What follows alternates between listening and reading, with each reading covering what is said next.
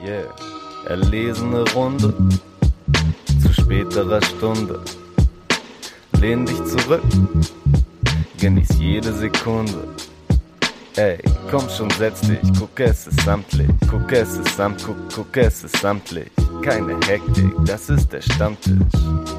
Ey, das ist der Stammtisch.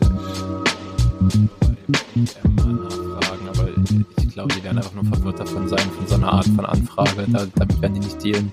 Hm, ja, wahrscheinlich. Ja, muss man einfach mal persönlich fragen, damit dieses schöne Intro, was man jetzt vielleicht gerade schon gehört hat, ich denke mal, ja, man hat das jetzt hier einfach gerade schon gehört, dieses schöne Intro, produziert von Suf Daddy, ähm, dass wir das dann auch ganz legitim nutzen dürfen und nicht die ganze Zeit so frech das einfach vorne reingeschnitten haben. Ist eigentlich schon ein bisschen beschämend, oder? Ah, ich finde es nicht beschämend. Ey, komm, jeder kennt das doch. Man findet irgendwelche Dinge im Internet und die findet man cool und man wiederverwertet die und im Endeffekt sind ja, ich meine, keine Ahnung, Hip-Hop besteht auch einfach nur daraus, schon bestehende Sounds zu nehmen und zu was Neuem zu machen und zu samplen und so weiter. Wenn, wenn das nicht beim Rap-Stammtisch-Intro perfekt erfüllt wird, dass man sich was Dopes nimmt und es weiterspinnt, dann weiß ich auch nicht. Yes, stimmt. Genauso sieht's aus. Und damit vielleicht einfach willkommen bei Folge 44 vom Rap-Stammtisch. Welcome. Mein Name ist Torben. Ich begrüße den wundervollen David bei mir. Hallo, grüßt euch Leute. Und ihr merkt, jemand fehlt. Leo ist heute nicht mit dabei. Der gönnt sich eine kleine Auszeit, so dass wir heute Abend eine schöne Zweisamkeit haben werden. David und ich. Wie geht's dir? Ja, ganz gut. Der, der persönliche, der persönliche Stress, der macht sich halt wirklich bemerkbar, aber im Endeffekt, äh, es gibt einfach viele Dinge zu handeln und ich versuche mich drum zu kümmern. Und nebenbei natürlich immer noch irgendwie Mucke nachzuhören, vorzuhören und sich irgendwie darum zu kümmern. Es wird gerade Real Rap alles zu viel, aber ich glaube, das wird auch irgendwann besser. Ja, Mann. Und da sind solche Dinge wie, ist unser Podcast-Intro äh, eigentlich okay, dass wir das nutzen? Dann noch die kleinste Frage. Ja, das sind, das sind auf jeden Fall die Dinge, die ich guten Gewissens einfach nach hinten schieben kann. So, ja, I can deal with it later, it's okay. Genau, Mann. Aber ich hatte es ja schon, schon lange auch auf dem Schirm. Ähm, ich würde mich wirklich sehr freuen, wenn wir da das okay bekommen und würde dann auch, wenn wir irgendwann die Erlaubnis ganz offiziell quasi von Suff Daddy bekommen, dass wir diesen Beat nutzen können, ähm, ja, zur, zur Feier mal wieder die Hot 16 rausholen und den 16er, oh. den ich damals noch für den, den Stammtisch und die, die schöne Gruppe halt äh, geschrieben habe, mal wieder rauskloppen. Das haben wir auch schon lange nicht mehr gemacht. Ja, oder vielleicht dann einfach äh, mal wieder was Neues schreiben auf neue Suff Daddy Beats. Denn die sind ja auch schon in den Startlöchern. Ja, ich habe äh, bei ihm eh das Gefühl, also er ist jetzt nicht so eine so eine Output-Maschine, aber eigentlich hat er ja irgendwie konstant Projekte, die rauskommen. Also bei ihm habe ich schon manchmal eher das Gefühl, so, oh, ah, hier, ich habe die Post auf Insta wieder nicht gecheckt, oh, auf seiner Bandcamp-Seite ist schon irgendwie wieder eine neue Platte online gegangen, kleines Projekt, ah, okay, die ist anscheinend schon ausverkauft, okay, ist halt so, Daddy, warte ich aufs nächste Projekt und save mir dann was, ähm, genau, aber ja, es steht auf jeden Fall wieder Neues in den Startlöchern. Ja, tatsächlich, genauso ging es mir auch, als ich danach geguckt habe und endlich auf der, auf der Bandcamp-Seite war, neuer Album Basically Sober, ähm, ich glaube am 25. Februar, ähm, wird da wieder was Neues kommen. Und ja, wir hatten auf der Vorbereitungsplaylist dann auch schon das ein oder andere von ihm. Da waren auch schon wieder sehr, sehr schöne Sachen mit dabei. Ja, komplett. Er hat im Gespräch in einem anderen Podcast mal gesagt, er mag die Bezeichnung Lo-Fi Hip-Hop überhaupt gar nicht gerne, weil was soll das bedeuten? So, das ist was für Low Fidelity, so, das sind halt einfach Beats, hat er gesagt. Und das kann ich eigentlich auch nur so unterschreiben. Mm, ja, ich glaube, ich glaube, da gibt's so auch irgendwie zwei Typen oder so zwei, zwei Ansichten unter ProduzentInnen und ich glaube, so Leute wie Sophie, die ja auch schon schon lange im Game sind irgendwie und auch schon viele Erfahrungen, was so Musikindustrie-mäßig angeht, mitgemacht haben. Ähm, also ich habe bei manchen auf jeden Fall schon mitbekommen, dass sie halt auch so ein bisschen Hate schieben gegen Leute, die dann neu in dieses Ich produziere Beats Game einsteigen und dann aber darauf abzielen halt in den ganzen Lo-Fi, ich höre mir das, während ich für die Uni lerne, an Spotify-Playlisten landen und eigentlich das nur darauf auslegen, dass es halt wirklich die allermöglichst unanspruchsvolle Musik ist, die man immer im Hintergrund laufen kann, wo die wirklich überhaupt nichts mehr herausfordert. Und ich glaube, das ist so ein bisschen dieses Ding, was dann halt auch mit Lo-Fi verbunden wird. Es ist halt diese Art von, in Anführungszeichen, unanspruchsvoller Musik ist, kann ja trotzdem cool produziert sein oder so, aber ja, ich glaube, dagegen kann man sich schon ein bisschen wehren, die eigene Musik einfach mit diesem Stempel abgestempelt zu sehen. Ja, auf jeden Fall. Und vor allem, weil es halt auch so ein geiler Kuchen geworden ist. Ne? Also das ist ja wirklich, ähm, sind ja Playlists, die dann den Jungs und Mädels, die sowas produzieren, Millionen von Streams irgendwie generieren.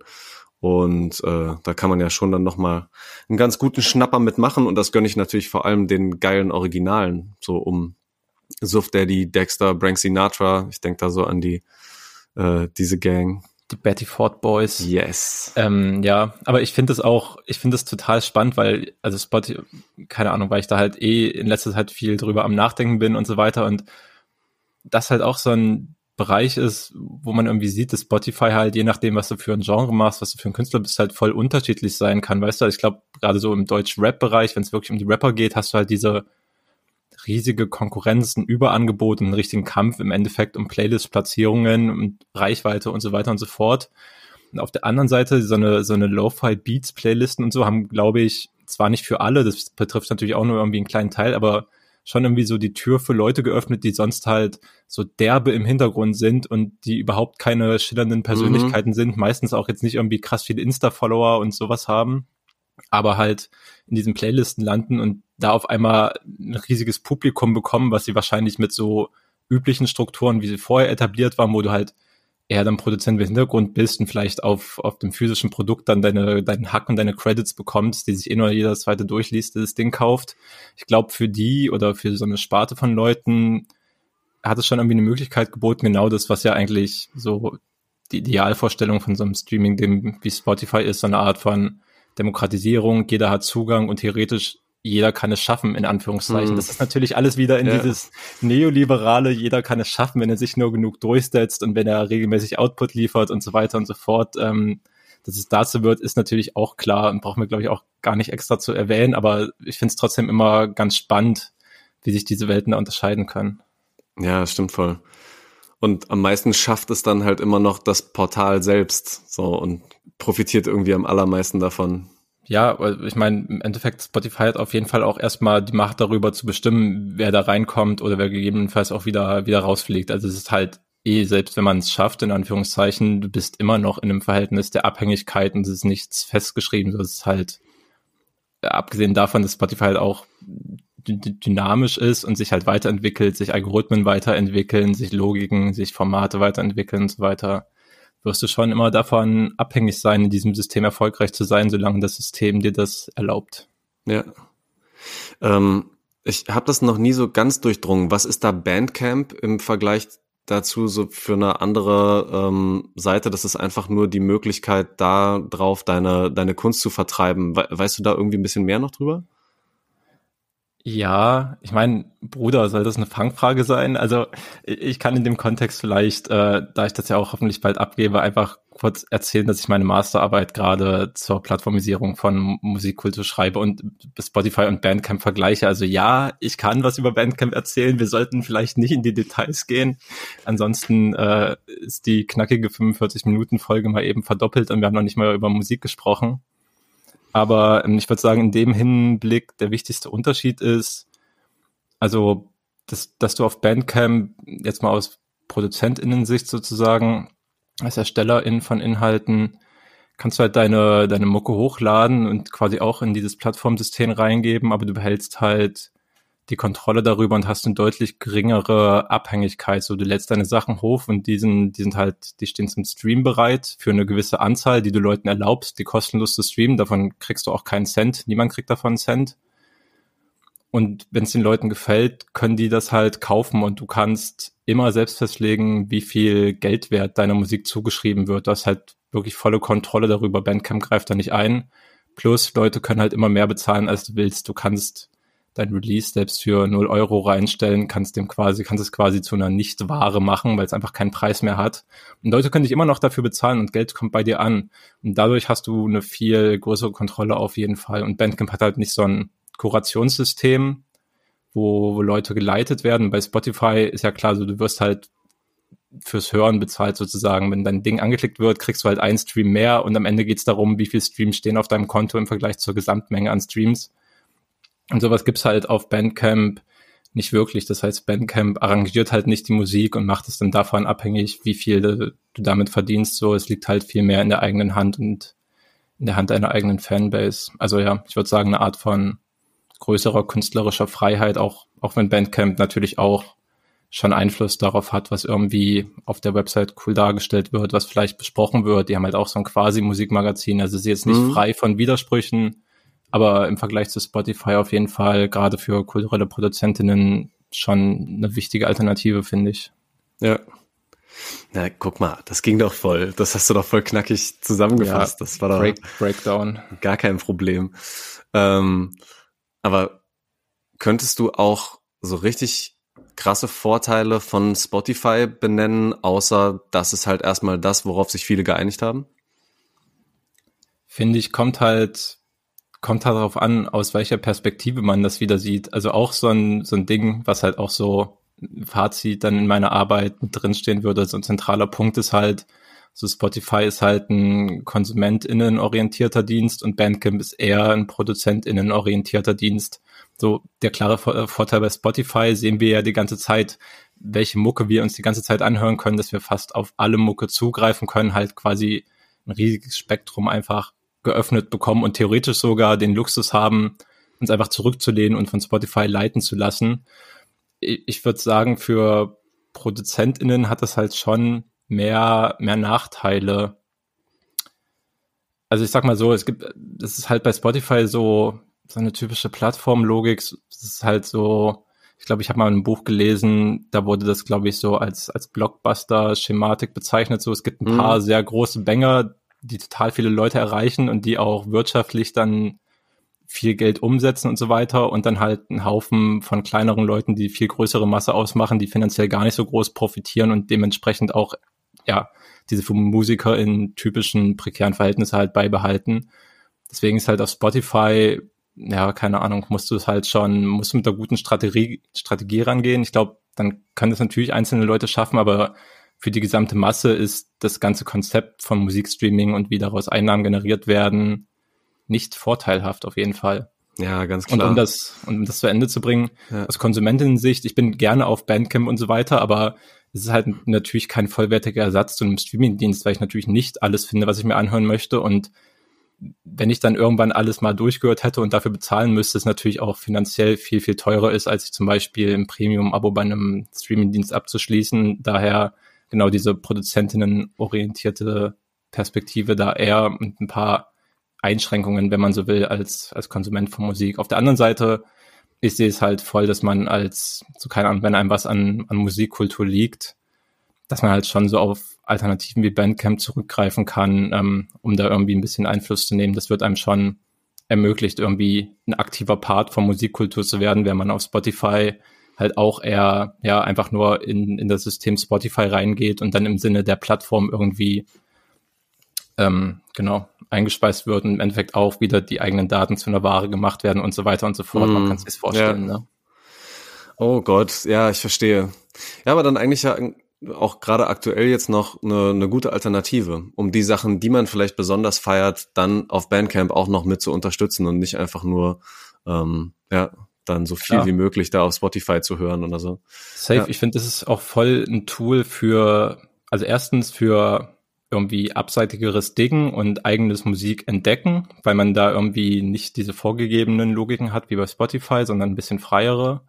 Und es ist halt auf jeden Fall so eine ganz klare Selektion von welche Musik liegt mir besonders am Herzen und die kann ich dann gezielt unterstützen, weil man, also außer man ist halt super reich, aber dann ist man eh super reich und hat nicht seine Probleme ähm, wird man nie alle, alle MusikerInnen, die man mal gerne anhört, so komplett krass finanziell unterstützen können. Das funktioniert nicht, aber Bandcamp ist halt auf jeden Fall ein sehr gutes Tool, um seinen Favorites da irgendwie weiterzuhelfen, ja. Ja, Mann. Das ist doch gleich vielleicht ein, ein guter Anlass, um mal zu gucken, was haben wir denn diese letzten zwei Wochen so für Sachen gehört, die man eigentlich auch nochmal extra gut auf, auf Bandcamp unterstützen könnte. Äh, ich muss tatsächlich gerade auch schon bei dem, bei der ganzen Thematik, ähm, bei dem ganzen, ja, sich, sich dann auch so zur Ware machen und so, äh, an Amewu denken. Ja, ich kann da, kann da direkt sagen, dass ich auch mit, äh, ich habe tatsächlich einen, keinen kleinen Teil des Gesprächs, das ich mit Amivo hatte, haben wir uns auch so über Musikbusiness und ein bisschen Spotify-Zeug mhm. unterhalten. Ähm, ja, das, das war also, das war auf jeden Fall auch anregend. Und ich habe auch gerade schon dran gedacht, dass er halt total, total der Dude ist, ähm, der dazu irgendwie Sachen sagen kann und dessen Mucke da ja auch mit reinfällt. Aber ja, führ erst mal deinen Gedanken aus, please. Ey, du, ich bin super gespannt. Äh, wann kommt das? Wann, wann veröffentlicht ihr das, das Gespräch? Ähm, jetzt im Endeffekt. Also könnte, wenn der Podcast online ist, dann auch online sein. Mhm. Sehr gut. It's online. Go on juice.de. yes. Die Adresse, wenn man sich über Hip-Hop informieren will. Jawohl. Hör ich da leichten Sarkasmus raus? Was ist denn da los? Ach Quatsch. Ähm, jedenfalls neuer Track von Amewu, Plastikstrand. Ähm, alleine schon, wie er wieder reinkam. Alleine schon, wie er am Anfang den, den Flow so ein bisschen, ähm, so ein bisschen einfacher hält und ihn dann, ich glaube, nach den ersten acht Zeilen oder so switcht, äh, nimmt mich technisch halt schon wieder mit und das, ja, auch mal auf einer Geschwindigkeit, wo du wirklich, wenn du genau zuhörst, schon alles beim ersten Mal hören theoretisch auch verstehen kannst. Ähm, und trotzdem macht er schon wieder komplexeste Zusammenhänge auf und erzählt schon wieder extrem gute Dinge über diese Welt, die einfach teilweise ganz schön anstrengend sein kann, in der wir, ja, uns zur Ware machen, in der wir unser Glück irgendwo darin suchen, äh, ja, was auch immer, das nächste große Ding zu werden und irgendwelches Geld zu verdienen, mit dem wir uns dann das Glück aber doch wieder nicht kaufen können. Also ähm, ja, nicht das angenehmste, nicht das, das leichtest zu hörende ähm, Zeug, was in letzter Zeit rauskam, aber hat mir schon wieder sehr viel gegeben und er sagt selber in dem Song auch, ach komm, sag mir nicht, ich stresse hier. Ja, so ist es halt. Ja, ey, voll. Also das ist, ich glaube, ich habe es letztes Mal auch schon gesagt, dass wir ein bisschen angeteased haben und über das Amiibo-Album oder die ersten Singles gesprochen haben, aber diese Dichte an, an Inhalten, ich also mich fordert die immer noch ein bisschen heraus, weil also teilweise steckt ja schon so in einem Satz oder in einer Punchline, die so aus zwei Sätzen besteht, irgendwie kann ja schon so ultra viel drinstecken, da können sich so viele Sachen anschließen, so Themen und Fragen oder halt eine eigene Position, die man dann irgendwie überdenken, reflektieren kann. Ich finde es immer noch krass, wie dicht äh, dieses Album ist. Ähm, ja. Und ich fand übrigens, es war ein super Interviewmoment, wo, wo Amewu, wo Amewu erzählt hat, dass er äh, Blut ist halt der letzte Song auf dem Album. Der meinte, mhm. der, der ist halt so ein bisschen hoffnungsgebend und da geht's halt nicht nur um komplette Dystopie und er meinte, er hat den am, ans Ende des Albums gepackt, damit, damit die Leute dann auch mit ein bisschen entspannteren Gefühl aus dem Album gehen kann. Ich meine nur, jo, Bruder, Alter, ich habe selten ein Album gehört in letzter Zeit, das mich so wenig entspannt zurückgelassen hat. Es ist so vollgepackt einfach. Ah, das reicht dann auch nicht mehr, dieser letzte kleine, hä?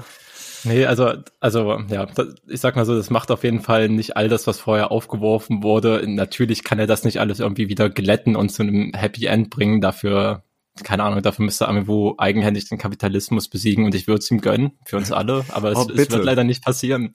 Ja, ich wähle dich, bitte mach du das. Aha. Ach, das wäre schön. Okay, aber Album ist noch nicht draußen, kommt jetzt gleich, ne? Ich glaube noch nicht, aber es kommt dann demnächst. Obwohl, ja, also bald auf jeden Fall. In der nächsten Ausgabe werden wir auf jeden Fall über das ganze Album sprechen. So viel kann man schon mal festhalten. Sehr gut. Und dann habe ich vielleicht schon, während wir aufnehmen, äh, den passenden Hoodie davon an. Ähm, nice. Ja, das freut mich. Wir haben übrigens auch über, über Fanunterstützung und ein bisschen diesen starken Bezug seiner Fans zu ihm geredet.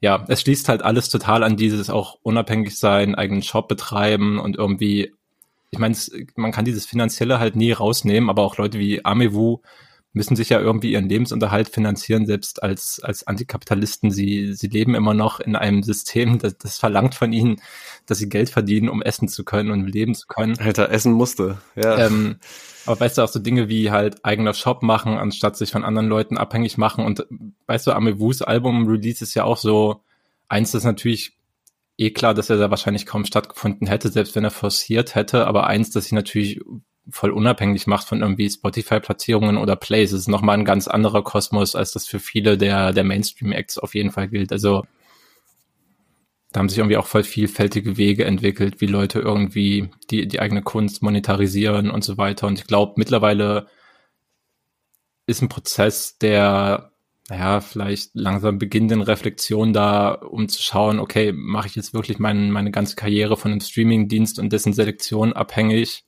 Oder schaue ich, wie man das anders hinbekommen kann? Und ja, ich gebe die Hoffnung nicht auf. Streaming in, in 15 Jahren ist das schon, ist das ein alter Hut.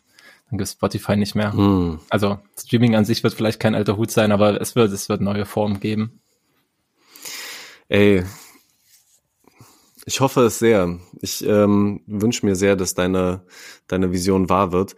Es erinnert mich so ein kleines bisschen an diese krasse Deutschrap-Down-Phase, bevor es irgendwie mit den kommerzielleren Erfolgen von Casper Materia mhm. Crow 2010 ähm, wieder mehr losging, wie damals, genau. ähm, und es ist ein bisschen seltsam, dass ich den jetzt erwähne, Olli Bagno damals sehr, sehr deutlich. Und ich oh finde auch sehr nachvollziehbar ähm, formuliert hat, Leute, ihr dürft es nicht alles nur einfach so runterladen, sondern kauft diese CDs immer noch, wenn ihr wollt, dass eure Lieblingskünstlerinnen und Künstler weiter, also er hat natürlich damals nur Künstler gesagt, ähm, dass äh, die weiter ähm, ihre ihre Kunst machen und ihren Rap machen und so. Und das ist eine Sache, von der ich mich sehr hab äh, inspirieren lassen und deswegen hier jetzt auch noch den halben Schrank voll Deutschrap-CDs habe. Mhm. Ich halt dann alles Mögliche immer wieder genau so auch unterstützt habe, selbst wenn es klar war, ich könnte das Zeug auch hier runterladen oder ähm, da einfach nur mir die Sachen dann über YouTube oder sowas reinziehen, was ich hören will. Ähm, ja, kann gut sein, dass es einfach so eine Reflexion und, und so eine Entwicklung nochmal geben muss, halt nur dann auf das andere Werkzeug jetzt bezogen. Hm. Ja, was mir bei dem Punkt auch einfällt, was glaube ich bei mir persönlich auch irgendwie voll reingekickt hat. Also ich unterstütze natürlich auch ganz gerne Artists, die ich feiere und ich hole mir ab und zu, ja, eigentlich hole ich mir ab und zu eine Platte oder mal ein Tape. Eine CD habe ich mir schon wirklich lange nicht mehr gegönnt. Aber ähm, was mir halt total natürlich auch gefehlt hat während der Pandemie, ist halt einfach Artists zu supporten und irgendwie aktiv äh, Teil der Kultur zu sein, indem man halt einfach auf Konzerte geht, was ja auch oh, bei Amewu zum Beispiel Gott, ein voll ja. wichtiger, voll wichtiger Teil ist, warum er zehn Jahre lang kein Album rausbringen musste, in Anführungszeichen, weil er halt so als Live-MC sich seine Sparte gesucht hat und darüber irgendwie aktiv oder am aktivsten geblieben ist. Aber ja, dadurch, dass das in der Pandemie halt weggefallen ist, keine Ahnung, die, die anderen Optionen waren dann, okay, so, man geht dann, ist dann allein zu Hause, soll man sich jetzt extra viele Platten noch kaufen und sich irgendwie mhm. noch mehr Zeug zu Hause ansammeln, so ein Konsumopfer werden im, im Namen der Musikkultur so.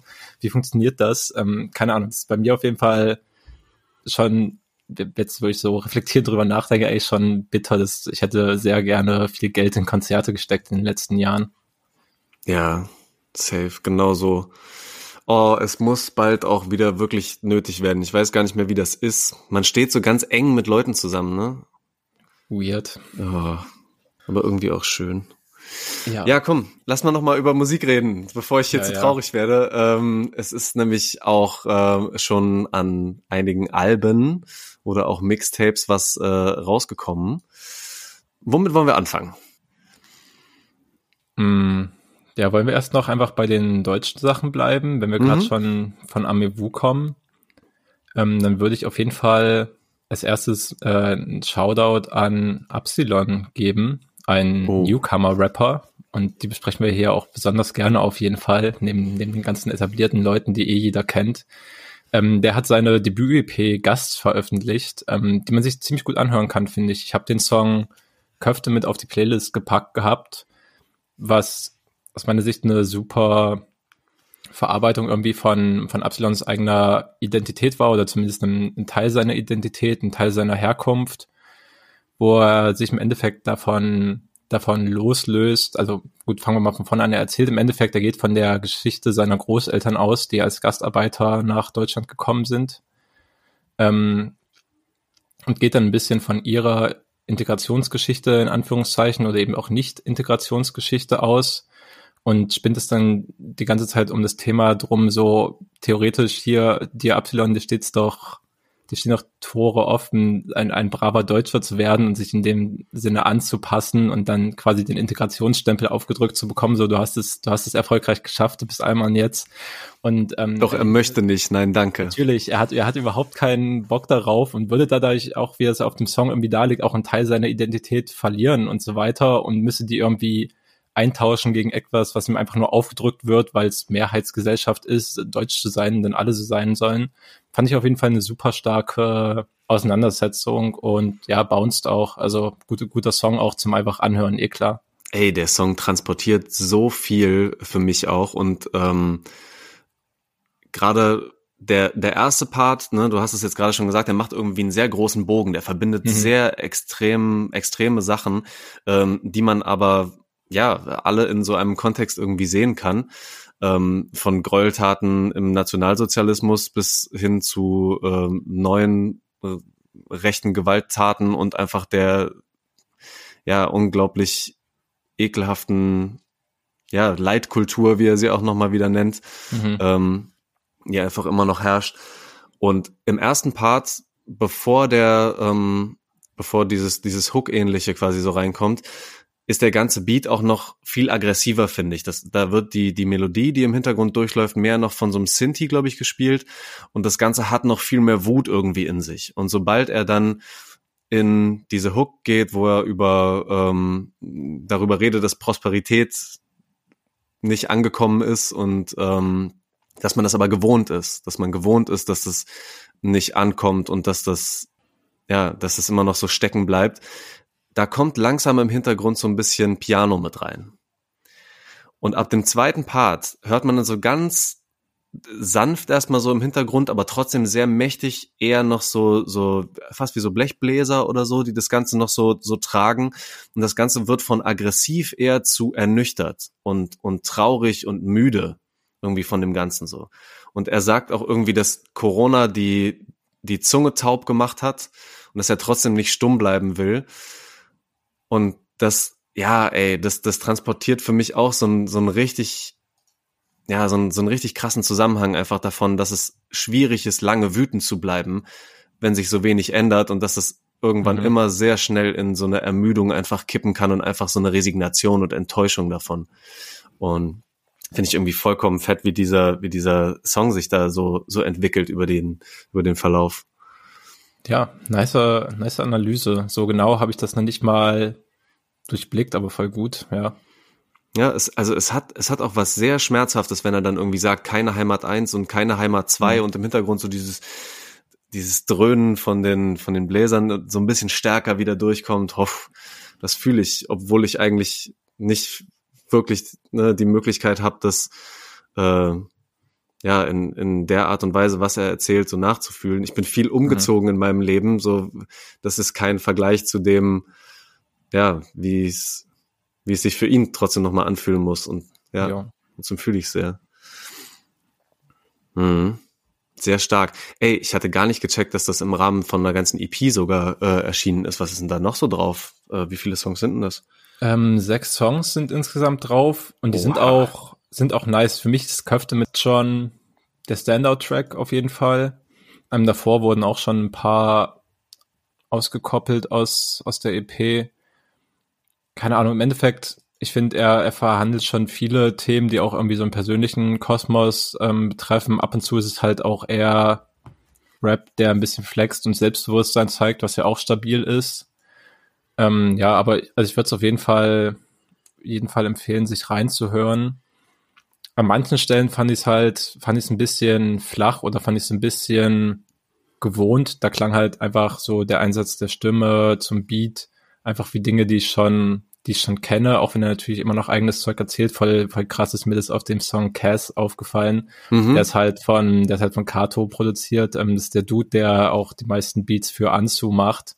Und ah, Absalon ja. geht da auch mit so einer total tiefen Stimme, die noch mal ein bisschen tiefer ist als sonst drüber, so wie gewollt tief und auch der Flow, das erinnert mich halt wirklich so hart an, an den Rap-Stil wie Anzu-Rap. Das fand ich irgendwie zu nah, um so, keine Ahnung, um mich so krass zu catchen, als das, was super Neues ist. Aber ja, insgesamt schon ein stabiles Release, finde ich. Nice. Vielversprechend, ey. Kommen so viele krasse Leute. Es ist ja auch seine Debüt-EP, also wollen wir ja auch mal nicht zu hart sein. Ich finde es auf jeden Fall äh, abs absoluter, absoluter Hoffnungsschimmer, ne? Ja. Ähm, will ich jetzt hier, will ich nichts unterschlagen. und ey, gerade wenn wir von Flexen reden und vielleicht auch ein bisschen ähm, ja, unbedarfter auch über manche Songs dann noch rüber zu gehen, lass uns bitte gleich mhm. nochmal wieder zu unserem Main Man in der letzten Zeit kommen, zu dieser Maschine. Was ist denn mit Eloquent los? Ja, Alter, Rapper sind immer noch dumm. Und Eloquent bittet ja. immer noch dope und rappt darüber, dass Rapper dumm sind. So. Ja. Ich will mehr einfach. Ich ja. will noch viel mehr. Ey, komm, komm mir nicht süß. Komm gar nicht. Und weißt und dann halt kommt er auch noch direkt auf so einen schönen Dexy-Beat. Er sucht sich aber auch wirklich immer die besten Leute raus, um, um da drauf dann seine Texte zu packen. Äh, großartig. Einfach Feuer, ey. Ja, ich fand der Dexter Beat war auf jeden Fall auch Feuer, so das Piano haut einfach schön rein, hat von Anfang an richtig, richtig starke Energie einfach und ist relativ mitreißend dann doch gemacht und ja, eloquent halt mit, mit seinem Klartext, wie es halt, haben wir auch schon oft genug an einzelnen Beispielen besprochen, aber ich werde immer noch nicht müde, mir das anzuhören und er verpackt es immer noch cool. Ja, ähm, absoluter Hit, neues Album kommt, Anfang, Anfang April, glaube ich, da wird er dann auch drauf sein. Ähm, man, man darf nur gespannt sein. Er hat auch schon eine Produzentenliste gepostet, da standen auch ein paar spannende Namen drauf. Also ja, ähm, glaub, das wird wieder ein sehr, sehr interessantes Projekt. Geil. Na endlich, endlich wieder ein Album. Junge, Junge, Junge. Was für eine Maschine, Mann. Ja, absolut. Most underrated in diesem Game. Ja, und er hat auch zwischendurch halt immer wieder diese, diese Zeilen drin. Was hat er dann noch gesagt? Ich, ich zelebriere den Verlust oder ich, ich, irgendwas mit, ich, ich zelebriere ne, das, das Scheitern oder sowas in der Art und Weise. Und da muss nur so ein Ding mal zwischendurch kommen, dass ich schon wieder gleich nochmal genauer hinhöre und dann wieder checke, dass er zwischen den ganzen äh, Representer-Zeilen auch immer mal wieder was, ja, was hat, wo, wo ich auf einer ganz anderen Ebene schon wieder einsteigen kann. Ja. Mhm. Voll gut. Ja, auch, auch das, das kennzeichnet ja auch, also ich glaube auch Ellos Gesamtwerk so ein bisschen, aber man kann dann schon sagen, so auch wie wir die letzten Sachen gefeiert haben, dass es halt jetzt gerade irgendwie noch stärker zu einer Perfektion bringt, aber dieses sich einerseits über andere stellen und halt einfach dieses, dieses Battle-Ding, was bei ihm irgendwie immer mit verankert ist in den Texten und eben Rapper für ihre für ihre Beschissenheit auszu, auszucallen, wie es sich gehört, wie es sich auch für Rap gehört. Ja. Und gleichzeitig immer immer mit reinzubringen, das, das eigene Kaputtsein, das eigene nicht, nicht komplett unabhängig sein, sondern eben genau abhängig sein und das eigene Leiden irgendwie. Und es wird beides immer so vermischt. Ist ja eigentlich fast so ein bisschen gegenteilig auf den ersten Blick, aber er vereint halt in unnachahmlicher Weise. Ist, ja, wirklich stark. Nice. Was gab's noch Schönes? Liz hat ihr Album gedroppt. Yes. Die 069 Mona Lisa. Exakt. Auch Debütalbum. Mhm. Deswegen, ne? Auch das erste Ding. Und dafür muss ich schon sagen, so Straßenrap äh, aus Frankfurt auch noch nicht gehört, fast schon, muss, muss ich sagen. Ähm, halt auch selten in letzter Zeit einen Opener gehabt, den ich so gefeiert habe. Also nach dem Intro gleich der, der mhm. erste, der Mona Lisa auch heißt. Ich finde, der Bretter teilweise so asozial rein und was sie da auch einfach für, für Zeilen teilweise drauf hat.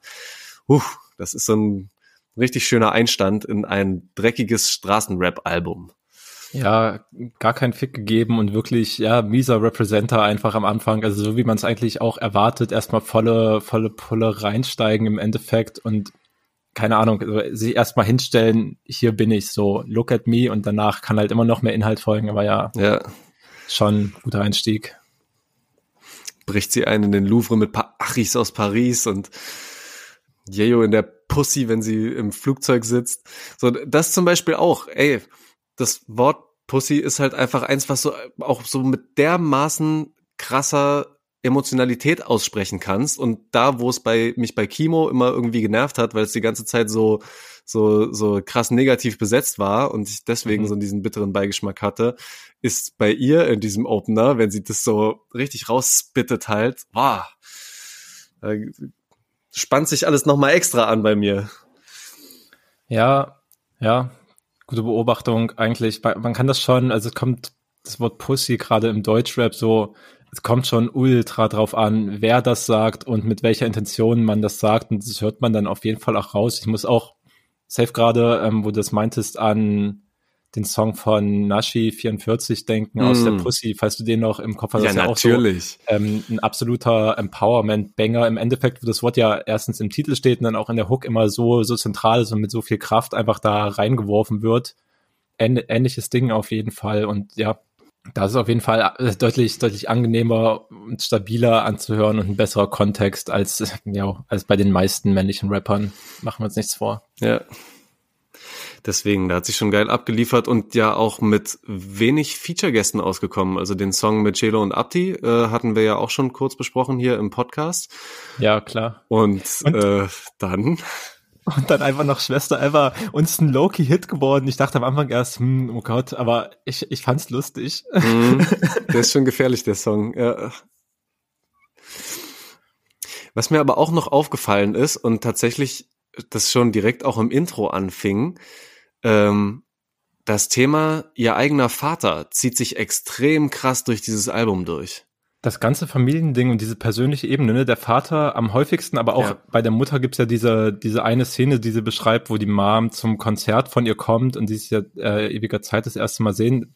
Auch voll wichtiger Kontext, ne? Also das habe ich auch, das fand ich mit das Spannendste neben dem Representer-Thema, neben typischen Straßenrap-Themen und so weiter, diese persönliche Ebene und Selbstreflexion, ja. Ja, wobei ich da tatsächlich auch so ein bisschen kritisch reingehe, weil sie sagt im, im Intro, ähm, warte, ich zitiere, wo sie sagt, Papa schlug zu und es war auch bitter nötig, Boah, Alter. doch das heißt, ich weiß, ich schenke meinem Herzen heute einem Löwen. Und ich höre das nur so Mhm. beim, ne, so ein bisschen erstmal nebenbei und denk mir direkt schon so, Ja. wow, das sind welche der ersten Zeilen hier auf dem Album und du kommst direkt schon mit sowas rein, krass.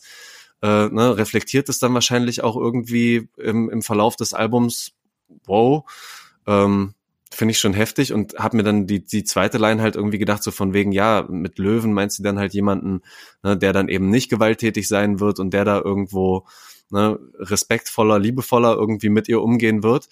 Aber klingt das nach einem Löwen, was du gerade beschreibst?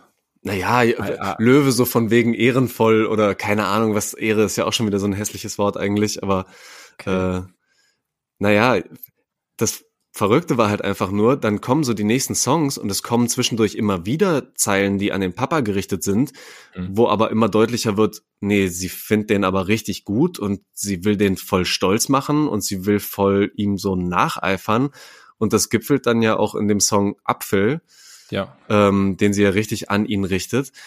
Und ich finde, da hat sie so widersprüchliche Zeilen drin, wo ich, wo ich gar nicht so richtig verstehe. Und also, es muss ja auch nicht krass alles durchreflektiert sein und so. Ähm, aber ich, ich verstehe es nicht ganz, was, also da, meint sie ja wirklich ernsthaft, das Ernst, dass Schläge damals für sie nötig waren. Ja, also über diese Line bin ich auch heftig gestolpert, als ich das Ding zum ersten Mal gehört habe. Also, hm, also ja, ich habe ich hab auch schon ein bisschen dazu überlegt, mir ist keine wirkliche Rechtfertigung eingefallen, wie man so häusliche Gewalt oder auch also Gewalt gegen Kinder. Ich sehe eigentlich wirklich keinen einzigen legiten Grund, das irgendwie schön zu Niemals. reden oder Ja. irgend, irgendwie was Positives draus zu ziehen. Sorry, aber ja. Ich glaube, was du jetzt auch auf, auf Apfel beobachtet hast, ich glaube, es geht da auch im Endeffekt dann um, um diese Widersprüchlichkeiten. Also ich habe das nie so wahrgenommen, vor allem auch nicht wegen dem Einstieg, dass, also, dass der Vater für sie so eine Art von perfekter Figur ist. Ich glaube, sie sieht schon viele, viele negativen Seiten, die auch ihr Leben ja ganz klar beeinflusst haben, wie sie es auf dem Album darlegt. Aber ich glaube, sie kann sich einfach nicht davon losmachen, dass er trotzdem so eine wichtige Identifikationsfigur Mhm. für sie bleibt und das wird dann irgendwie verarbeitet. Also ich glaube gar nicht, gar nicht mal, dass sie das selber, dass sie ihn als eine unkritische Person wahrnimmt. Aber ich glaube, es kommt einfach sehr viel raus, was für einen starken Bezug sie trotzdem zu ihm hat und so eine starke Zuneigung irgendwie, ähm, ja. Ja, stimmt. Wahrscheinlich ist dieser, diese Ambivalenz, die da so krass drin ist, weil sie sagt dann auch beim, am Ende des zweiten Parts, ähm, heute bin ich groß und das Leben war mein Lehrer. Papa, ich verzeih dir, alle Menschen machen Fehler. Was ja eigentlich erstmal schon, ne, so ein, so ein, so eine, so eine sehr reife Position eigentlich ist, ne? So eine sehr krasse Position, die irgendwie einen Frieden gefunden hat. Klar. Ähm, gleichzeitig ist es, finde ich, teilweise so widersprüchlich, wenn sie dann sagt, dank dir hatte ich vor keinem Angst und sagt dann aber im späteren Part äh, hatte ich Angst im Dunkeln, ging ich mich auf Klo verstecken und irgendwie äh, ich habe ich habe nie ähm, red mir nicht von Liebe, ich habe keine gespürt. So also, ja, es ist total, ist was total Ambivalentes halt einfach drin. Ja, ja, ey, ja, ich, ich finde, das sind halt so, so krass persönliche Themen. Ich finde es gerade fast schwierig, wenn wir da so interpretativ reingehen, ja, aber voll. also nichts von dem, auch was wir natürlich hier mutmaßen oder sowas, muss, muss natürlich komplett zutreffen, eh klar, aber man kann das natürlich auch auf so einer Ebene sehen. Ja, sie hat dann in dem Sinne vielleicht keine, keine Liebe erfahren, aber eben eine andere Art von Abhärtung vielleicht, die trotzdem zu dem beigetragen hat, was Liz heute geworden ist. Und unabhängig davon, ob das damals hätte was anderes sein können, kann es ja immer noch, ist es ja immer noch ein Teil ihrer selbst, der ja total wichtig für sie ist. Und vielleicht fällt ihr das auch selber schwer dazu, irgendwie zu sagen, dass es komplett scheiße war, wenn ja trotzdem in Anführungsstrichen was Gutes draus geworden ist. Also wenn sie es durchgeschafft hat und wenn sie, ja, wie sie selbst sagt, dadurch eine gewisse Härte vielleicht entwickelt hat, ohne dass ich jetzt irgendwie sagen will, so Leute, Kids sollten irgendwie hart gemacht werden, indem sie misshandelt werden oder auf sonstige Weise, ist ja eh klar, aber weißt du, es ist halt trotzdem ein Teil von ihr, das wird sie nicht mehr rückgängig machen können, also musst du einen Umgang damit finden. Ja, Und total. Ich glaube, das ist ihr, das ist ihr Versuch einfach davon. Ja. Deswegen, ne, ich will das auch überhaupt gar nicht werten in irgendeine Richtung. Ich glaube, da bin ich einfach nur zu sehr dann aber verstehe voll. Psych Psychotherapeut für für Kinder und Jugendliche, dass ich in solchen Situationen dann einfach sagen muss, ja selbstverständlich darf dein Vater sowas nicht machen und selbstverständlich ah ist das nichts, was ne ah, ja. Ja klar. Aber halt einfach was man vielleicht insgesamt festhalten kann, sehr stabiles äh, Straßenrap Frankfurt Representer Debütalbum ähm, was so viel Energie transportiert und, und so heftig teilweise ist. Das ist schon dick. Okay. Ähm, wollen wir noch, wollen wir noch ein bisschen auf, auf die internationalen Sachen ja, rüber switchen? Ja, bitte. Um die wenigstens kurz abzuhandeln. Ähm, ah, ich würde vielleicht, ich würde vielleicht mit Corday anfangen und seinem, seinem neuen Album From a Bird's Eye View. Davon mhm. hatte ich super auf die Playlist gepackt auch voll der interessante Fall, wenn man, wenn man an die Sachen von am Anfang des Podcasts, die wir da besprochen haben, denkt, weil Corday halt so ein Beispiel ist von, von einem, der durchaus am Anfang seiner Karriere, der ist halt so ein Soundcloud-Blase im Endeffekt bekannter geworden. Ja. Der schon auch dafür bekannt war, gewisse Kritik zu üben, sich nicht zu scheuen, seine eigene Meinung zu sagen und auch gewissen Mainstream-Sachen halt irgendwie einen Gegenpol zu bieten und mittlerweile dann wie so eine Art Wunderkind halt relativ schnell in der Industrie groß geworden ist, ein gefeiertes Debütalbum rausgebracht hat und jetzt halt mit seinem Sophomore-Album am, am Start ist und auf einmal sich die Perspektive schon teilweise krass geändert hat und also ich bin ein super großer Fan vom, vom Track Super, weil er einfach ist ein Low-Key Banger und mhm. die Flow-Stile sind total wild. Ich liebe soundmäßig sehr vieles daran. Ja, Mann. Und, gleichzeitig, und gleichzeitig der Text ist halt so, also ich muss, ich muss nicht als cringe beschreiben, aber so, das ist halt einfach nur absoluter Representer und Flex und dann, dann kommen so Lines so, ja, letzte Nacht, letzte Nacht so habe ich mit habe ich mit Jack Dorsey geschrieben, der CEO von Twitter. Das das bekommt man, wenn man super dope ist. Mhm. Denkt man sich so, hm, herzlichen Glückwunsch. Ja, ist, ist eigentlich ziemlich ziemlich lame so ich sehe überhaupt nicht den, den Vorteil davon, mit dem CEO von Twitter zu schreiben. Auch wirklich ein komischer Flex einfach. Naja, ja.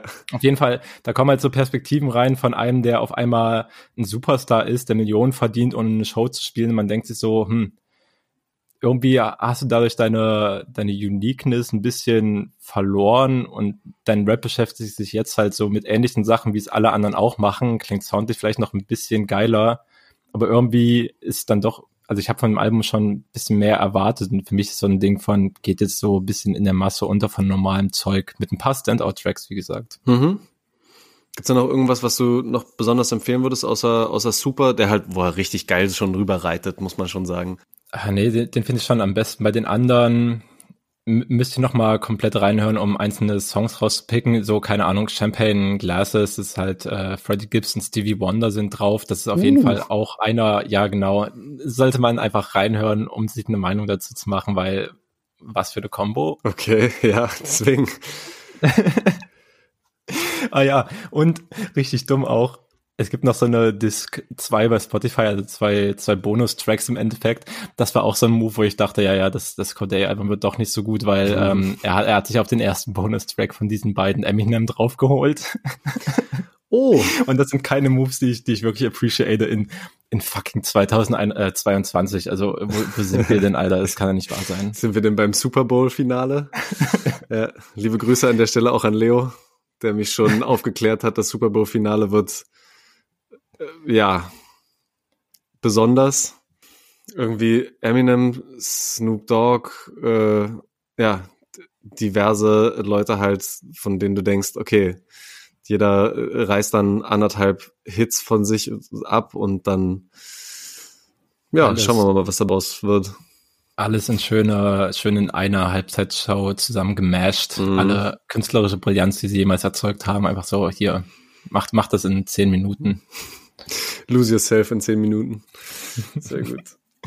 ja, aber nee, also um das Corday-Ding abzuschließen, auch trotzdem, Album würde ich schon empfehlen, sich reinzuhören, hat schon nice Sachen, aber keine Ahnung, ich habe schon auch mitbekommen, dass manche Leute das Ding schon ziemlich dolle feiern und ich finde, da, da kommt's halt, da kommt's halt überhaupt nicht ran. Also ich finde es jetzt, wo es definitiv einer der Kandidaten war, wo man vielleicht drauf geguckt hat, okay, könnte es eins der, der krasseren Alben des Jahres werden, ist es halt nicht so wirklich geworden.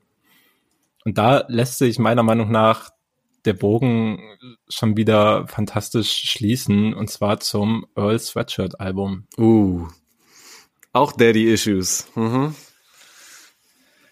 Jo, aber ja, keine Ahnung. Äh, willst du, willst du erst auf die Daddy-Issues eingehen? Weil die habe ich nicht groß rausgearbeitet bei dem Album. Ich habe die auch nicht selber rausgearbeitet, sondern ich habe es mir so ein bisschen durch ähm, den schönen, knackigen Artikel von Daniel Gerhardt von Zeit Online mhm. erlesen äh, und mich da nochmal auf den ja, neuesten Stand gebracht, inwieweit da das Thema Vater auch eine Rolle spielt, ähm, der 2018 von Earl Sweatshirt äh, gestorben ist und äh, ja, eher durch, durch Abwesenheit oftmals geglänzt mhm. hat, beziehungsweise durch die große Präsenz, weil der selber ähm, Schriftsteller.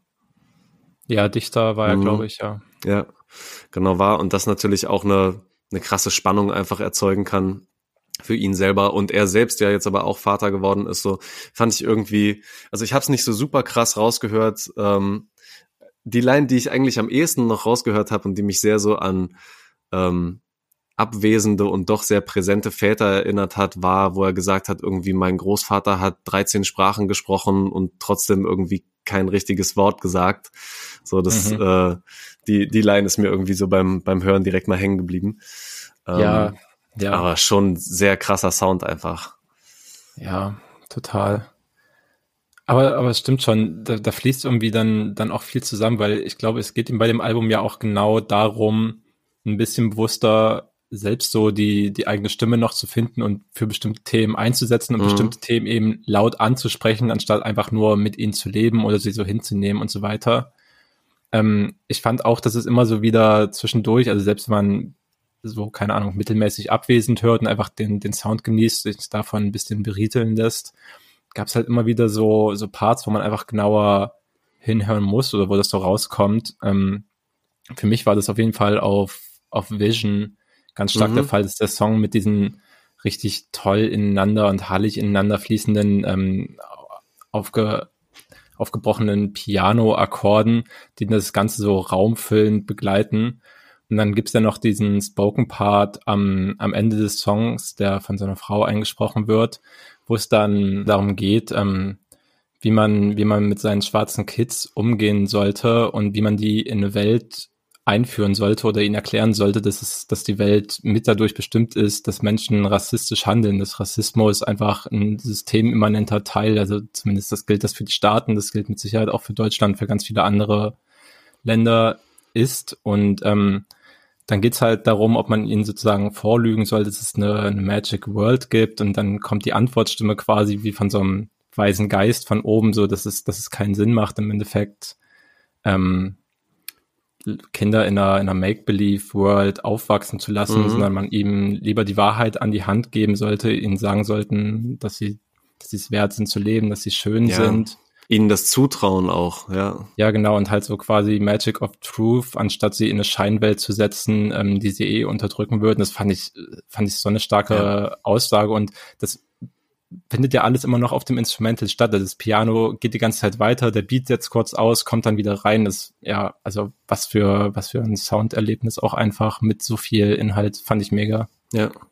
Mich hat auch wieder extrem mitgenommen und deswegen kann ich es tatsächlich auch gar nicht so einfach nebenbei nur, nur laufen lassen und hören, ähm, wie teilweise ja vollkommen irritierend er auch so die Reime setzt. So am Anfang habe ich kurz gedacht, warte mal, so beim, beim ersten schnellen Reinhören, reimt er überhaupt? So, es gibt er gerade einen vollkommenen Fick auf alles und erzählt halt einfach nur irgendwas über die Beats drüber. Aber nee, nee, das ist schon alles ganz schön komplex da auch, wie er, wie er die Lyrik setzt. Ähm, aber halt immer wieder sehr verschoben, sehr anders, die mit der, mit der Stimme so andere Patterns auch nochmal legend und so. Ähm, das ist schon für, für so einen kleinen Technikfuchs wie mich etwas, mhm. wo ich dann auch gerne auf diesen Aspekt nochmal genauer höre und da einfach erst nochmal genauer reingehe. Ja, voll. Er spielt ja, finde ich, auch schon, schon auf eine gewisse Weise damit, dass es zwar eingängig ist, aber immer wieder durch so leichte Distortions oder Einschübe aufgebrochen mhm. wird, dass irgendwie harmonische Samples, die perfekt hätten zu Ende laufen können im Loop, halt einfach anderthalb Sekunden, bevor sie eigentlich zu Ende wären, abgekattet werden, davon nur der erste Teil zu hören ist. Und genauso halt auch bei, bei dem Stimmeinsatz.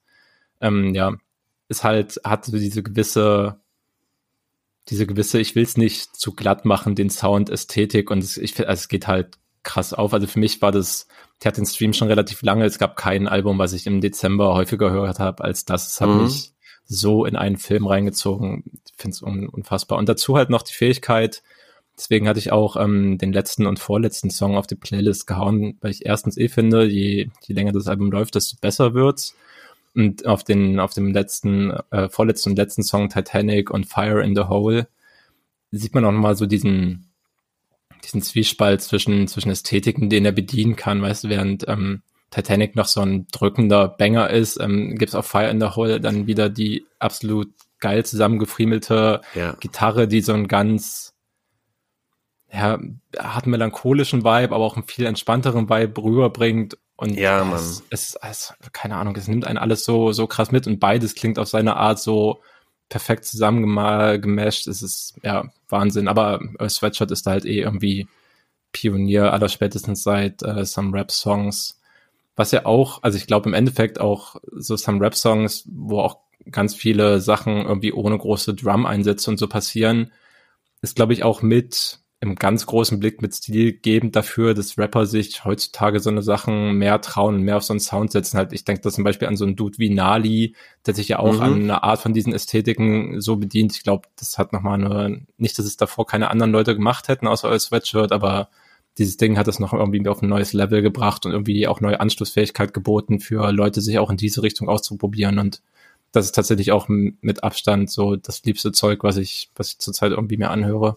Ja, Ey, und das ist doch eigentlich auch schon wieder eine sehr schöne Überleitung zu einem Album Schrägstrich Mixtape, was wir auch noch gehört haben, was auch teilweise sehr irritieren konnte.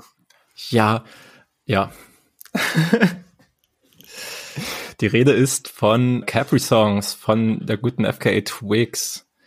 Genau, die ein, ein neues Mixtape veröffentlicht hat, das ganz viele Genres miteinander verbindet mhm. und ja, also die auf jeden Fall so ein Mixtape veröffentlicht hat, wo du mit drei Fragezeichen überm Kopf erstmal da sitzt und du denkst, hm, okay. Was ist hier gerade passiert? ja, und dann auch noch ähm, wichtigen, obligatorischen, äh, frischen Passalou-Content liefert. Jawohl. Den du ja schon angeteasert hattest. Alter, dieser Song, auch wieder einer, der sich innerhalb des Songs so geil verändert nochmal, wo du am Anfang ähm, ja erstmal mit so, ein, mit so einer Sprachnachricht fast schon von Passalou reinkommt, die mhm, auch so ein bisschen klar. wirr erstmal klingt. Ähm, und dann fast schon mit so bedrohlichen Chören im Hintergrund äh, auch wieder sowas ja. sowas härteres hast und plötzlich schiebt es dann irgendwann weiter rüber auch wieder zu so mehr Piano, was das ganze auch wieder so ein bisschen ja feiner wieder macht, nicht nicht ganz so nicht ganz so heftig macht. Ähm, ey, großartig, wie sich dieser Song entwickelt. Ja, ich find's auch zu krass, also auch dieses ja, dieses Core-Sample, also ich muss da total an so chorale Mönchsgesänge oder sowas denken. Also es hat halt, also es hat halt schon was total Abwegiges. Das hörst du eigentlich nicht auf einem, auf einem Populärsong normalerweise so eine, so eine Sachen gesampelt.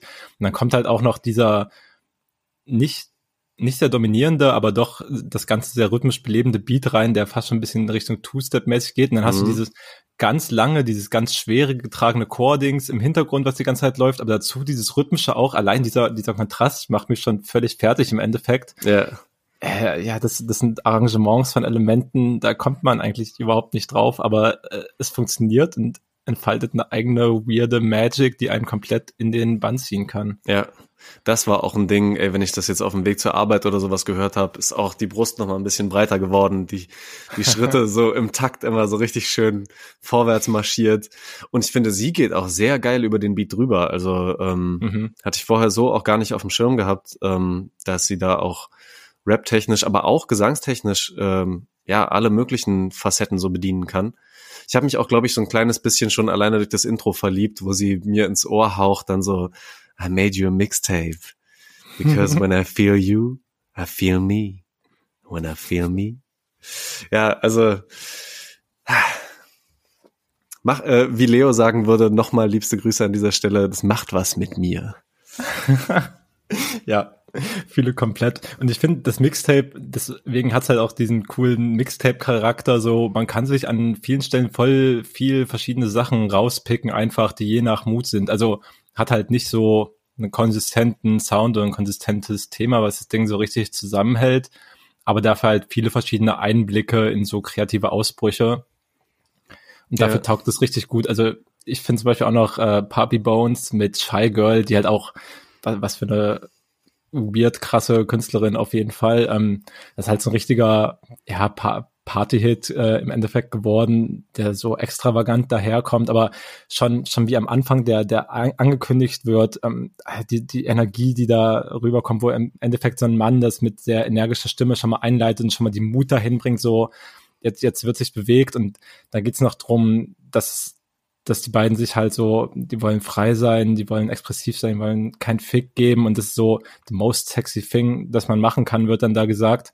Und das ist halt, ja, it's a, it's, it's a Vibe und danach kommt halt auch das ganze Instrumental vollwertig rein und es ist halt einfach ein, ein absoluter Dance Smasher, so, äh, ist schon fantastisch. Weißt ja. du, ein paar, ein paar Tracks später ähm, wo auch übrigens noch Georgia Smith auf dem Track drauf Den ist. wollte ich auch noch sagen, ja. Da, das, das, da kommt dann der Drillbeat rein, so, also, du kriegst wirklich UK's Best auf Mixtape versammelt mit, keine Ahnung, auch für Leute, die alle möglichen Genres hören. Das Mixtape bietet halt Zugang für alles im Endeffekt. Ja.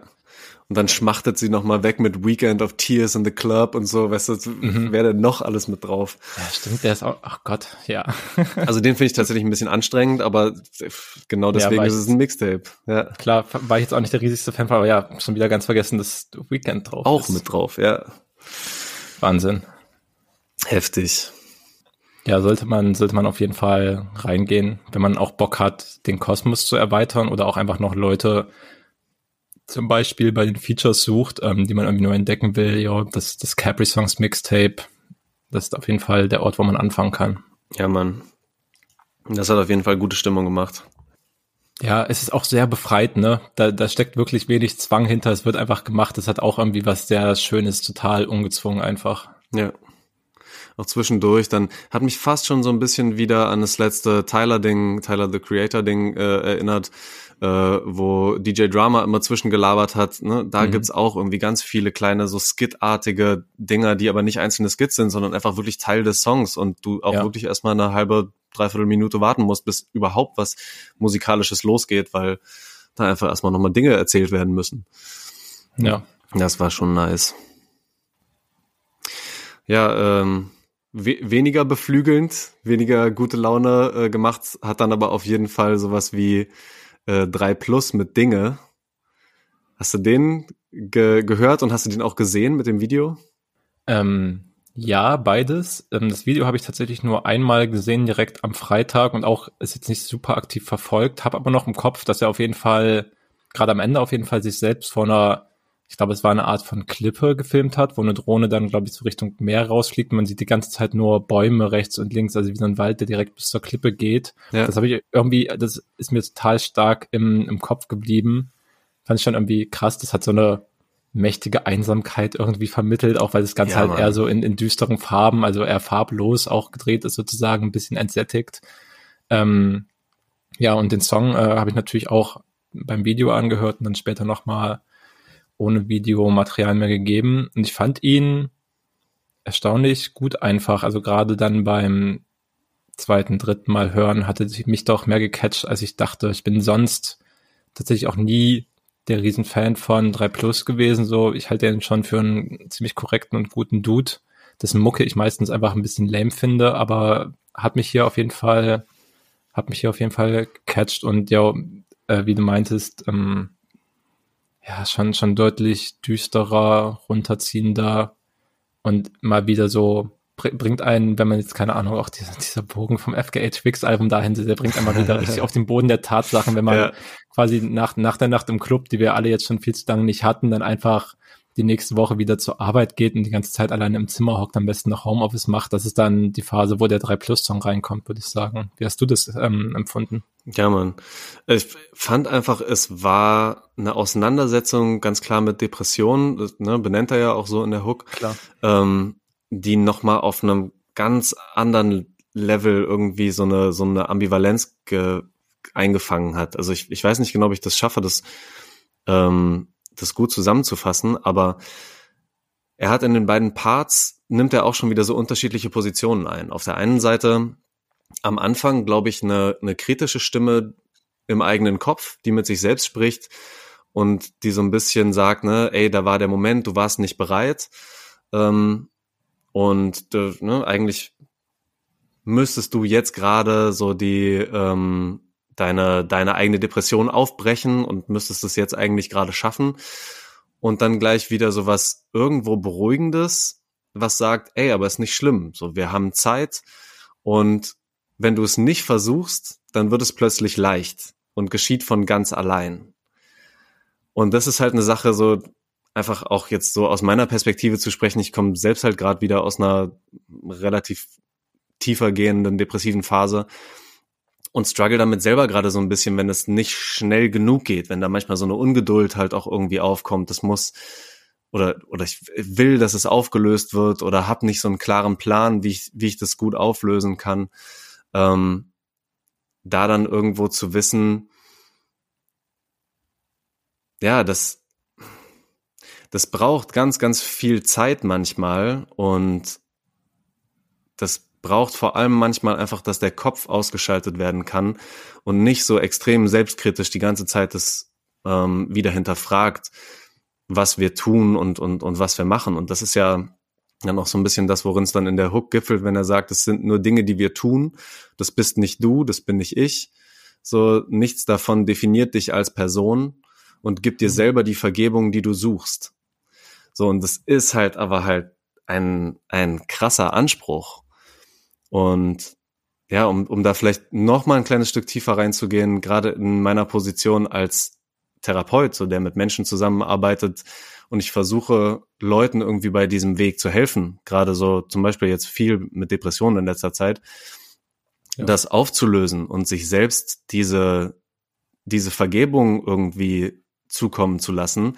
Ich aber bei mir selber immer wieder merke, dass ich das irgendwie nicht schaffe, ist es eine eklige Ambivalenz, die manchmal schon ganz schön komisch sein kann, wo ich mich selbst dann halt auch manchmal wieder sehr zweifelnd hinterfrage und denke, so wie, wie kannst du in der Position sein, anderen Leuten ähm, ja, Ratschläge quasi zu geben oder, oder irgendwie Unterstützung anzubieten, aus sowas rauszukommen, wenn du es selber eigentlich gar nicht so richtig kannst. Hm. Ja, voll. Also ich muss da irgendwie direkt dran denken, dass man ja manchmal so sagt, dass man in seinem eigenen Kopf gefangen ist. Und ich glaube, das kann für viele Leute was anderes bedeuten. Aber gerade wenn man, also es gibt mir auf jeden Fall manchmal so, gerade wenn man erstmal über bestimmte, also eher essentielle Dinge am Nachdenken ist, und sich dann, keine Ahnung, mit, mit Zweifeln an der eigenen Person beschäftigt und da dann irgendwie tiefer reingeht und, und die, wie du auch gerade schon meintest, die Zweifel dann noch verstärkt und sich da neue Probleme und neue Zweifel und neue, ja, im Endeffekt ähm, neue Ungeklärtheiten und neue Belange anschließen, die einen irgendwie dann komplett überfordern. Keine Ahnung, dann ist man, glaube ich, wirklich in dieser Situation, dass man halt in seinem Kopf gefangen ist und aus diesem Netz von, von den eigenen Zweifeln gar nicht mehr so richtig raus kann und einem natürlich dann auch irgendwie die Perspektive und vor allem auch, auch die Kraft fehlt, irgendwie Dinge zu ändern oder zu heilen oder sich auf den mhm. Weg der Besserung be zu begeben und so weiter. Ja.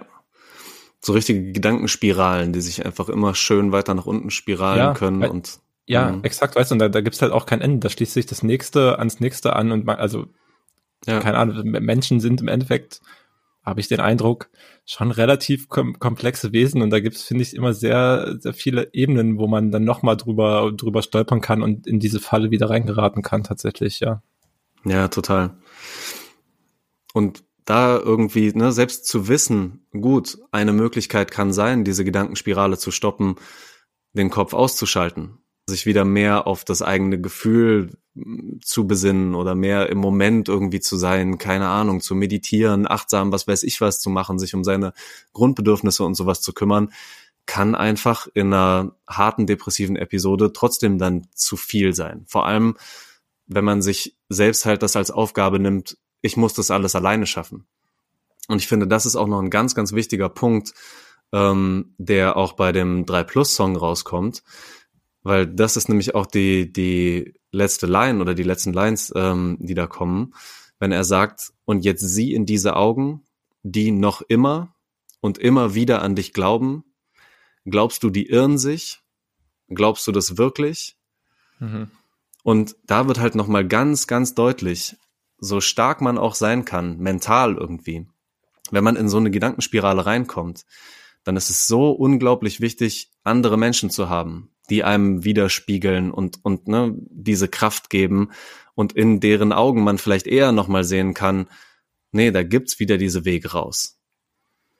So, und vielleicht sich selbst nicht zu glauben, wenn man sich sagt, ja, ich komme da schon irgendwie wieder raus oder ich habe jetzt zwar wieder drei Rückschritte gemacht, aber jeden Fortschritt feiere ich irgendwie wieder, dass das irgendwie nicht so gut geht. Ganz klar einfach in, in solchen selbstzweifelnden Phasen.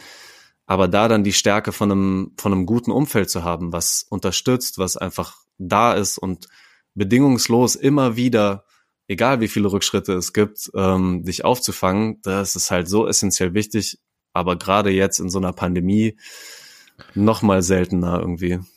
Ja, also das ist mir auch die ganze Zeit schon durch den Kopf gegeistert, auch wenn es, ich finde, es ist halt fast schon in ganz vielen Bereichen zu so einer Phrase ver, äh, verkommen, irgendwie halt so, gerade jetzt in der Pandemie ist das und dies nochmal schlimmer und X und Y, aber ja, ich finde, es gilt hier halt auf, auf jeden Fall komplett.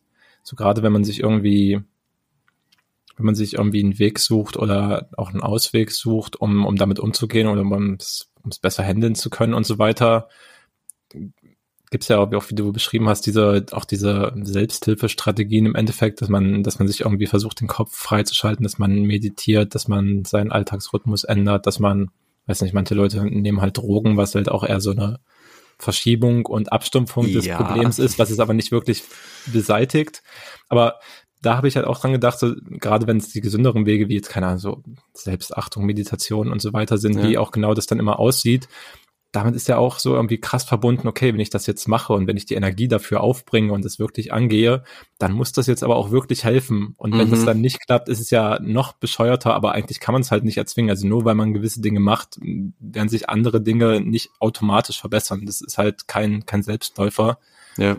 Und ich habe schon das Gefühl, dass ähm, das für viele Menschen, bei mir geht es auf jeden Fall auch, schon dann mit am wichtigsten ist der, der Austausch mit anderen, das, das Netzwerk von FreundInnen, wie du gerade schon gemeint hast. Und ja, das hittet dann in der Pandemie, wenn du, wenn du manchmal Leute einfach nicht treffen kannst, wenn manche Freundschaftsbeziehungen gegebenenfalls auch einfach schlechter werden, weil es sich jetzt halt so entwickelt hat, wie es entwickelt hat, kann es natürlich nochmal arg, arg belastender sein, als es sonst schon so wäre. Und es ist jetzt nicht so, dass unser Alltag vor Corona nicht auch schon ein Hellhole in vielen Bereichen war und richtig viele Abfucks geboten mhm. hat. Das mhm. darf man nicht vergessen. Das kommt jetzt halt einfach nur in der pandemischen Lage noch dazu. Also, ja. Ja. Ist auch nicht so, dass die Welt sonst heil war, bevor es Corona gab. Oh man, das stimmt leider. Ja, und auch da zu wissen, dass ein Umfeld nicht automatisch ein, ein, ein Umfeld ist, was es gut auffangen kann. Und, ne, und, und was dir dann wirklich auch das, das gibt, was du vielleicht in so einer, ähm, in so einer Phase brauchst. Äh, können wir noch einen Track, der neu rausgekommen ist, direkt noch zu mit nennen, ähm, weil Dizzy nämlich äh, Sexy Depression rausgebracht hat und sexy. genau da auch noch mal total geil auf den Punkt bringt, wie krass es einfach manchmal auch ist, sich dann in sowas auch zurückzulehnen, ne? Oder das auch als ähm, ja als, als etwas, was man ja sowieso nicht ändern kann und was irgendwo auch was Schickes hat. Ne? Oder ja, ich glaube auch sogar ein Bewältigungsmechanismus sein kann. So, ich gehe jetzt einfach damit um, indem ich mich so voll reinbegebe ähm, in, in das, ich bin total kaputt. Weil das mhm. die Alternative würde bedeuten, Verantwortung zu übernehmen dafür, ähm, das zu ändern, was man, was man wirklich ändern möchte, was ja auch wieder ein Sweatshirt-Album so ein bisschen ist, ne? Ja, und wenn das halt auch bedeutet, dann zu sagen, ich hole mir jetzt Hilfe von meinem Umfeld, aber stattdessen quasi zu sagen, guck mal, wie, wie kaputt ich bin und wie sexy das aber irgendwie auch ist. Ja. Ja, kann dann auch zu kurz gedacht sein. Genau wie Sucht und so. Also. Ja, ja, klar. Hm. Aber ich habe auch, also eigentlich habe ich schon direkt beim Titel, bevor ich den Song überhaupt gehört habe, habe ich auch schon dran gedacht bei Dissys Sexy Depression jetzt. Ähm, das ist einfach, also ich glaube nicht, dass es so ein genereller Trend ist, der jetzt allgemeingültig ist, aber es gibt halt zumindest äh, in manchen Teilen halt diese Tendenz dazu, gerade bei jungen Leuten ist es halt ein bisschen auffälliger und so in TikTok-Netzwerken und sowas.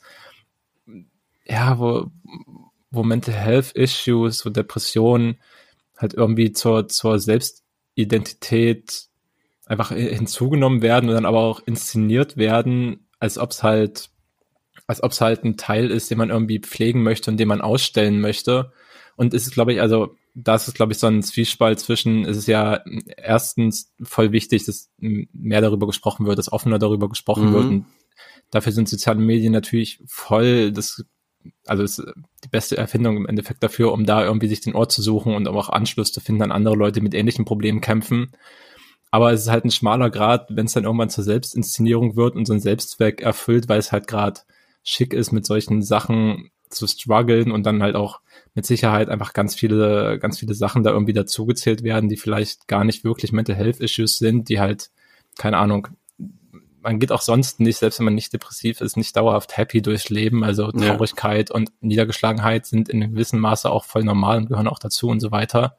Auf jeden Fall, ich musste halt an diesen Zwiespalt denken, der irgendwie aufgemacht wird, dass in, in dem halt Depression auf einmal auf einmal sexy werden kann. Mhm. Und ja, das ist halt auch, also das finde ich halt auch ultra, ultra dangerous irgendwie. Also für mich kommt das alles immer einher mit, weiß ja nicht, wie, wie du das empfunden hast, aber bei mir ist schon so die letzten Jahre, dass Leute über Mental Health halt schreiben, auch im Journalismus oder sonst wie Threads machen und es sonst wie darlegen, ist halt, finde ich, viel mehr geworden und an sich ist das mhm. okay.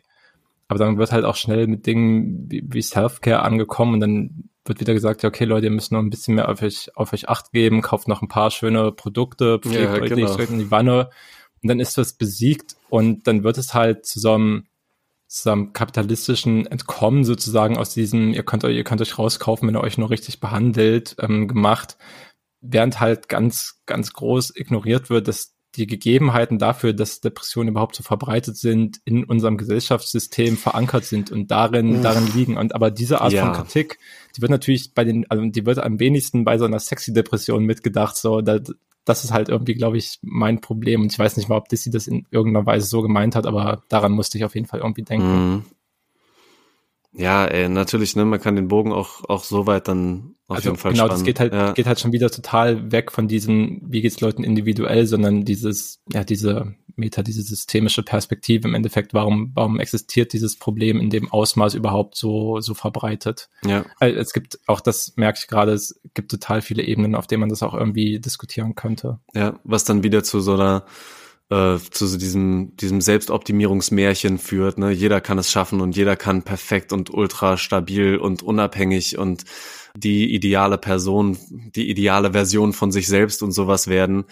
Ähm, ja, super anstrengend und halt auch wieder nur etwas, was eigentlich diese, diesen ganzen Mechanismus total füttert und so.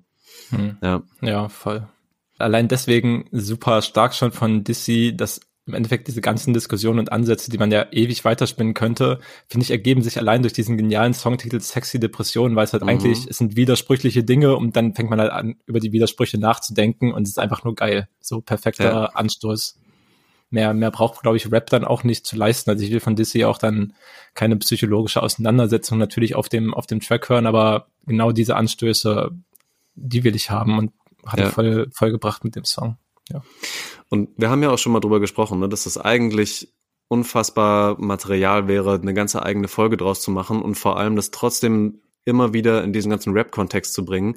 Denn wie du jetzt gerade das so schön auch schon bei äh, dem Song von Dissy ähm, gesagt hast, es kann Kunst an sich, aber halt finde ich vor allem gerade auch Rap, äh, Anstoß sein, kritisch über Zusammenhänge nachzudenken. Es kann dich in manchen ja, Versionen total reinziehen und eine Verkörperung einer Depression, einer, einer psychischen Belastung, einer schweren Phase sein und dich das Ganze nochmal so richtig spüren und fühlen lassen. Es kann mitunter aber auch was sein, was dich irgendwie wieder so ein bisschen rausbringt. Also je nachdem, wie du das Werkzeug einsetzt, ähm, ja. ja, kannst du irgendwie verschiedene Sachen machen. Und ähm, ich fände das wirklich geil, wenn wir nochmal eine, eine extra, eine Spezialfolge machen, ähm, und da vielleicht nochmal, ja, die verschiedenen äh, coolen Beispiele, die uns vielleicht auch irgendwie schon mal beeinflusst oder begleitet haben, da mal mit reinbringen. Denn da gibt's glaube ich, echt so einiges. Ja, nee, da bin ich auf jeden Fall auch offen dafür. Ich finde, dann kann man auch auf, auf einzelne Songs nochmal gerne, können wir dann auch nochmal detaillierter eingehen, weil ja auch, also erstens kommen natürlich ganz viele verschiedene Perspektiven irgendwie von, von verschiedenen Artists mit rein und verschiedene Lebensumstände, aber ja genau auch, ich glaube, dann kriegen wir es auch besser zusammen, irgendwie diese verschiedenen Blickwinkel und Perspektiven dann ein bisschen geordneter ranzubringen. Ähm, aber klar, ich würde sagen, wir nehmen uns, wir nehmen uns das auf jeden Fall an dieser Stelle einfach mal vor, dass wir dazu eine Art von Sondersendung irgendwann nochmal machen, wo wir uns einfach mal diesem Themenschwerpunkt widmen und das Ganze mit Rap zusammenbringen. Jo. Und äh, Leute, die ihr es tatsächlich vielleicht geschafft haben solltet, äh, so lange unseren teilweise auch recht belastenden Themen zuzuhören. Sorry, äh, schreibt uns einfach, sagt auch einfach mal Bescheid, was für eine Perspektive auf, ja, vielleicht jetzt ganz allgemein mal Mental Health oder ähm, ja, das, was wir hier gerade so umrissen haben, fändet ihr noch spannend? Habt ihr irgendwelche guten Beispiele für, da muss ich richtig aufpassen, das darf ich in schwierigen Phasen vielleicht nicht zu sehr hören, weil es mich zu krass runterzieht oder das ist genau das, was mich dann wieder rauszieht. Ähm, ja, wir sind sehr interessiert an eurer Meinung, eurem Blickwinkeln und so. Auf jeden Fall. Schreibt uns. Genau.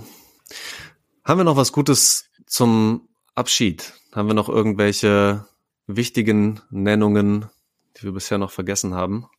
Ich würde eine Honorable Mention heute in den Raum werfen. Mhm. Ähm, und zwar das Tape, das Album Durch die Nacht äh, von Slowy und Nico. Ähm, ja, das, das würde ich hier einfach reinwerfen. Das ist, glaube ich, Rap aus Hamburg, der auch durchaus Untergrund verortet ist und seit einigen Jahren am Start ist. Und ähm, ich muss auch zugeben, deswegen ist es auch hier als Honorable Mention nur aufgetaucht, dass ich noch nicht mal komplett durchgehört habe, aber bestimmt die Hälfte habe ich schon abgecheckt. Gibt auch eine gute Single namens Casio, die mit Tom Hanks aufgenommen ja, Mann, ist. Tommy H. wieder am Start. was ich bis jetzt gehört habe, war halt ein sehr cooler, ja, ein sehr cooler Zwischenweg irgendwie zwischen einerseits halt Rap-Wurzeln mitdenken und auch ganz klar irgendwie diese Untergrundattitüde sich im Sound widerspiegeln lassen und gleichzeitig trotzdem moderne Elemente reinbringen, ohne dass es so eklig glatt poliert wie Modus Mio Rap auf, auf Trap Beats klingt. Und ich finde, da haben sie eine sehr interessante Mischung gefunden, die super, ich, ich, ich hasse das Wort eigentlich, vor allem im, Rap irgendwie das reinzubringen. Das klingt halt super authentisch so. Die stehen halt für die Sachen ein, die sie sagen und ich finde, die Mucke klingt dazu passend. Mhm. So es ist für mich sehr ehrlicher, überzeugter Rap mit einer gewissen Haltung, der, der ich mich auf jeden Fall anschließen würde. So wird, wird kein Halt gemacht, äh, einfach Schmutz als Schmutz zu benennen und das finde ich immer gut. Ja, Mann. Und die, die Single mit Tom Hanks hat mir auch sehr gut gefallen. Stimmt. Sehr cool. Ja, da haben wir doch noch mal eine, einen guten Verweis auch zum Schluss. Und dann bleibt uns wahrscheinlich nichts mehr anderes übrig, außer euch zwei möglichst gute, entspannte Wochen zu wünschen. Und dann hören wir uns demnächst schon wieder. Wahrscheinlich dann wieder als Trio Infernale mit dem guten Leo zusammen. Vielen Dank, David. Das war schön. Danke, danke für dieses Zwiegespräch, Torben. War, war doch nice, Fun funktioniert doch auch zu zweit ganz gut. Ähm, aber ich freue mich auch schon auf die nächste Folge mit Leo auf jeden Fall und dann, genau, hören wir uns zu dritt. Bis dahin. Macht's gut, Leute. Ciao.